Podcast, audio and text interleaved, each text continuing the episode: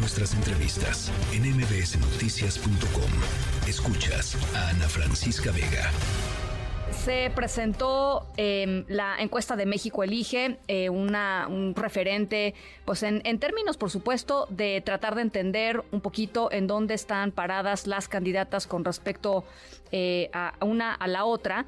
Eh, y a la tercera opción, por supuesto, Jorge Álvarez Maínez, pero también con respecto a un montón de temas que al final terminan incidiendo eh, en el sentir de la población, en el apoyo, por ejemplo, al presidente López Obrador o en el, o en el apoyo eventual que puedan tener algunas de las eh, aspirantes a la presidencia de la República, las y los el aspirante a la presidencia de la República. Sergio Zaragoza, director de México Elige, me da mucho gusto platicar contigo.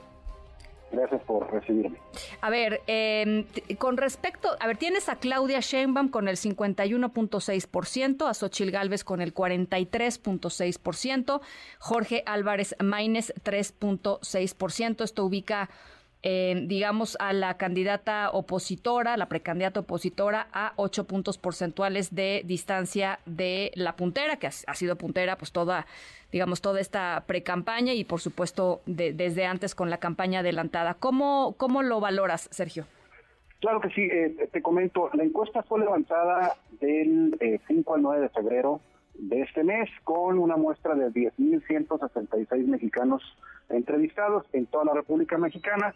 Los hallazgos son varios, uno de ellos el tema electoral, obviamente como tú mencionabas, ocho puntos porcentuales en el tema de la distancia que existe entre la candidata del el Frente Amplio opositor y eh, el, frente de la 4T o de Morena, PT y Verde Ecologista. Este asunto de alguna manera nos da en la tendencia que tenemos ya de medición pues de muchos meses, por lo pronto de septiembre a la fecha, una tendencia ya donde eh, las dos candidatas pues están una teniendo un poco a la baja, el otro tendiendo a la alta.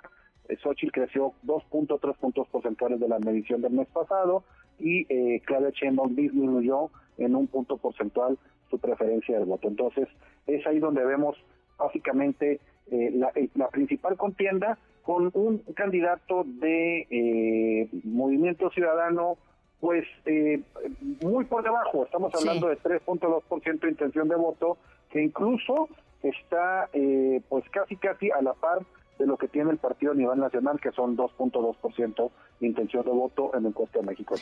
¿Qué temas están moviendo a la gente desde, desde su perspectiva, Sergio? El día de hoy, en esta encuesta es muy, es muy claro que el tema de la seguridad pública, ya lo comentabas tú hace unos minutos con el tema de Tabasco, el tema de la seguridad pública es hoy por hoy el tema número uno, el más sensible que los mexicanos ubican como el principal problema del país. Se ha mantenido así durante muchos meses. Estoy hablando, por ejemplo, una gráfica acumulada de 12 eh, meses. El problema de seguridad pública siempre ha sido el primero. Pero en este mes prácticamente se pone entre, en como referencia a esos 12 meses como el más alto en esos 12 meses, con un 49.3% de percepción de los mexicanos que este es el principal problema del país. Lo más delicado de esto es de que por primera vez, desde que estamos midiendo y estamos midiendo públicamente con esta encuesta hace siete años, eh, por primera vez el tema de la seguridad pública también es el tema más relevante dentro de la familia. Ante la pregunta de cuál es el principal problema de su familia, hoy seguridad pública rebasó el principal tema que había sido de toda la vida, que es el tema económico, lo rebasó para ser primer lugar. Es decir, el 32.4% de los entrevistados dicen que el principal problema en su familia es el tema de seguridad pública, es decir, la inseguridad, la delincuencia y la violencia. Ya está afectando directamente en el tema familiar mucho más arriba que el tema económico. Eh, eso es, eh, eso es muy interesante porque eh, eso quiere decir que a la gente le está tocando pues vivirlo en carne propia, ¿no? O, a un miembro de la familia que lo asaltaron, que no sé qué, que no sé cuánto, ahí está, ¿no? E, es, eso, pues. Hay una implicación directa en el núcleo familiar del tema de seguridad pública, ya sea el tema de robo, asalto, asalto en casa habitación, robo en vehículo, el robo de los vehículos está aumentando en el país, el tema de secuestro, secuestro express y muy importante el tema de violencia relacionada con el narcotráfico y el crimen organizado. Eso, el caso como lo vimos en Tabasco, afecta la aprobación de los gobernantes. El gobernante de Tabasco cae eh, casi eh, tres lugares en la tabla de aprobación de los gobernadores. El propio presidente se ve afectado en el tema por el tema de seguridad pública cayendo 2.5 puntos porcentuales en, este mes en su aprobación, que es una caída, eh, pues ahora sí que, grande con respecto a la que normalmente fluctúa el presidente entre uno y un punto y medio. Entonces, vemos que el tema de seguridad pública está rebasado y está afectando obviamente en las aprobaciones del gobierno. Oye, una de las de las grandes mediciones, digamos, que, que, pues nos pueden dar una idea de, por dónde está también el ánimo de la gente, es esta pregunta que es muy general, ¿no? Pero, pero es muy cierta, es como, ¿por dónde va, por dónde crees que va México? ¿Va por, por un buen camino o va por un mal camino? ¿Cómo va, cómo va en eso y cómo va comparado con lo que venía haciendo? Esa es una pregunta general de nuevo, como tú muy bien dices, ante la pregunta que quería que México va por buen camino, el 49.3% de la gente dice que así es, con una tendencia a la baja, ya al cruce casi entre mal camino. El 48.1% de la población piensa que México va por mal camino y un 2.6% no sabe si va bien o va mal. El tema es de que en la gráfica, como se ve, es uno de los puntos que ya está en inflexión, están cruzando mal camino con buen camino, y eso significa que muy probablemente con la tendencia que lleva esta gráfica, para el próximo mes estemos del otro lado en el tema de que la opinión que México va por mal camino sea mayoritaria. ¿Y se refleja eso, por ejemplo, en la aprobación al presidente? Por supuesto, el tema de aprobación está muy ligado, eh, y, te lo puedo decir por las mediciones que hemos hecho de muchos años, desde que el presidente toma el poder en México, incluso desde antes. Eh, estas, estas eh, mediciones son públicas, pueden ver las gráficas acumuladas de todos los años. El presidente tiende a bajar en la aprobación normalmente cuando hay elecciones o estatales o federales. así le ha sucedido, ¿por qué? Porque es cuando los partidos opositores pueden salir, pueden tomar medios, pueden hacer propaganda en cuanto a exponer el tema de dónde está el gobierno federal y sus debilidades. En este caso, más allá de que los, los, los, precandidatos o los partidos hayan salido a exponer esto, también está la situación del tema económico, del tema de, de seguridad pública que de nuevo, como ya lo mencionas, y bueno, tú lo ves todos los días en tu noticiero, es un tema que ya ha rebasado las autoridades por mucho y que está no solamente en la agenda política, sino ya está en la agenda privada y pública de los ciudadanos. Oye, eh, yo sé que es eh, amplísimo el tema y, en cada estado nos podríamos pasar este un buen rato porque además ustedes traen cifras de todo, pero eh, en términos de los de los gobernadores, ¿cómo está cómo está valorando la gente el trabajo de los gobernadores? De nuevo, aquí vemos también el tema de seguridad pública. Los primeros, los primeros tres lugares de, de el tema de aprobación gubernamental en gobiernos estatales. El primero tiene Mauricio Curi de, Querétaro.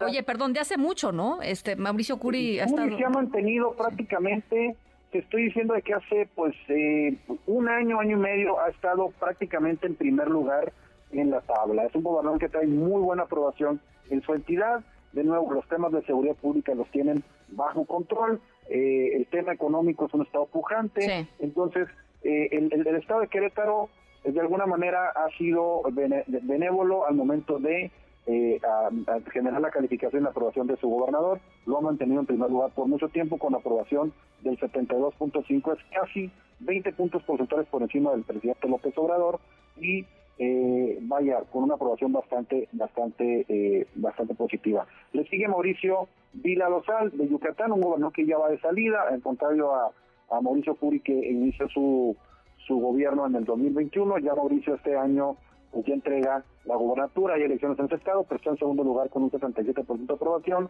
Le sigue Maru eh, Campos de, de Chihuahua, luego eh, de Manolo Jiménez de Coahuila, que acaba de entrar, un bono democrático, básicamente podríamos decir, incluso baja de tercer a cuarto lugar en este mes.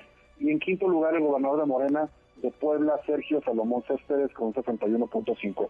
En el fondo de la tabla, por los estados que tienen problemas de seguridad pública. En último lugar, por mucho tiempo, prácticamente el mismo tiempo que ha estado este, el gobernador de Querétaro, el gobernador de Zacatecas, David Monreal, con una aprobación del 31.4, baja casi dos puntos este mes, le sigue Rutilio Cruz Escandón de Chiapas, ya lo mencionábamos, los temas de seguridad pública rebasados en ese estado, el tema de migración rebasado, eh, Veracruz en, tercer lugar de abajo hacia arriba, eh, en lugar número 30, Cuitláhuac García, con un 37.7 de aprobación, baja del lugar número 26 al 30, de nuevo, temas políticos, temas de seguridad pública. Eh, en cuarto lugar, de abajo hacia arriba, Cuauhtémoc Blanco, que mucho tiempo estuvo en el fondo de la tabla, está poco a poco como que queriendo recuperar un poco la aprobación en Morelos con un 38.8 y le sigue la gobernadora de Colima, India Vizcaíno, donde sí también hay graves problemas de seguridad pública y eso de una forma se refleja en la aprobación de los propios gobernantes. Oye, eh, bueno, eh, hay, hay muchísimo de lo que conversar. les recomiendo en serio de veras que entren a la página de México Eliges, mexicoelige.com. Ahí está el, reporte más actualizado, son casi 60 páginas, 55 páginas.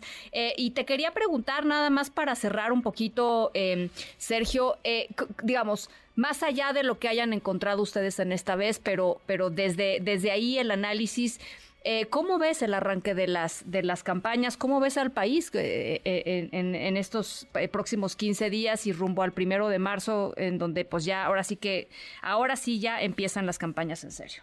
Pues digo, vemos por un lado un presidente López Obrador apretando el último parte de su sexenio con el tema este de las reformas constitucionales, que quién sabe hasta dónde vayan a llegar las discusiones y los temas, porque prácticamente ahora sí que todo lo que el presidente proponga a partir del primero de marzo pues quedará en la congeladora porque es cuando empieza ya el proceso electoral.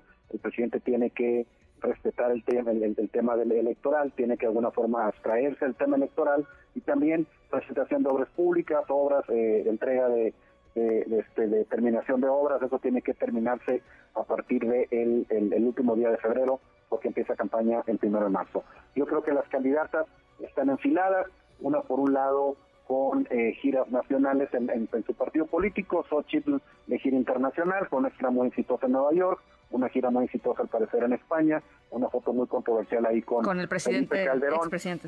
Controversial para unos y para otros buena foto porque finalmente Felipe Calderón tiene también el público que de alguna manera aprecia el gobierno que hizo, especialmente en el tema del combate al narcotráfico y al tema del crimen organizado, pero bueno, ese asunto eh, eh pone en prueba mucho de lo que está haciendo en campañas y cómo van a iniciar las campañas con una polarización enorme. Ahora sí que cada una de las candidatas va a buscar su público. Obviamente Claudia Sheinbaum reforzar en el equipo, en el público morenista, la idea de la continuación de la cuarta transformación y por otro lado Xochitl en el asunto de decir lo bueno de la cuarta transformación se queda, pero lo malo se va. Entonces, ahí está, continuidad contra cambio, muy complicada va a ser una elección que de alguna manera no se ve tan eh, tan tan no competida, sino creo que va a ser una elección competida, ocho puntos de distancia a un mes de eh, menos de un mes de iniciar la, la, la, contienda electoral, pone esto a cualquiera de los dos candidatos a tiro de piedra de ganar la, la, la, presidencia de la República. Bueno, pues ahí está Sergio, siempre interesantísimo platicar contigo. Muchísimas gracias por el por la conversación. Gracias a ti. El director de México Elige, Sergio Zaragoza, les acabo de subir a las redes sociales la encuesta entera porque de veras son 55 páginas. No saben la cantidad de información que hay ahí con respecto a un montón, montón de temas. Eh, desabasto, alimentos, preferencias, en fin, una radiografía así muy, muy extensa de en dónde estamos los mexicanos parados hoy, de acuerdo con México Elige. Interesantísimo, de verdad. Noticias.